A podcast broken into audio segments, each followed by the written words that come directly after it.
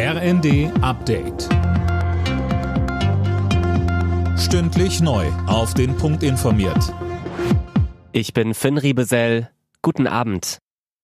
Beim G20-Gipfel auf Bali steht Russland alleine da. Die sonst so zerstrittenen Industrie- und Schwellenländer wollen den Krieg gegen die Ukraine in ihrer Abschlusserklärung verurteilen. Fabian Hoffmann berichtet. Auch von China kamen kritische Töne. So mancher Beobachter meint da, dass die Allianz Russland-China zu bröckeln beginnt. Wir müssen den Krieg beenden, sagte unter anderem auch der indonesische G20-Gastgeber Widodo. Russland kritisierte den Entwurf der Abschlusserklärung. Außenminister Lavrov sagte, dass der Westen versucht hat, die Erklärung zu politisieren. Putin hatte Lavrov ja als Vertretung zu dem Gipfel geschickt. Ein kurzer Besuch noch vor dem offiziellen Ende ist Lavrov wieder abgereist.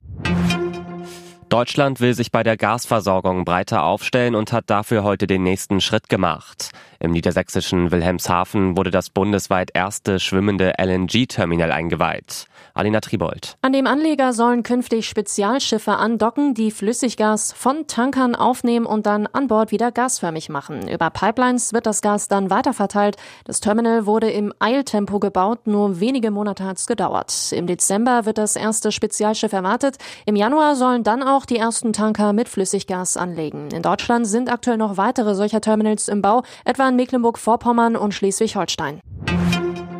Unterdessen gibt's eine gute Nachricht vom Gasmarkt. Die Speicher sind in Deutschland mittlerweile zu 100 Prozent gefüllt. Das zeigen Daten der Bundesnetzagentur.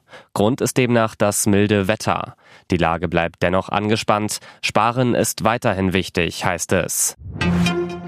Die deutschen Handballerinnen wollen heute einen weiteren Schritt in Richtung EM-Halbfinale gehen.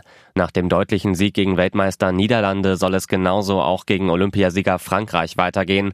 Los geht's um 20.30 Uhr. Alle Nachrichten auf rnd.de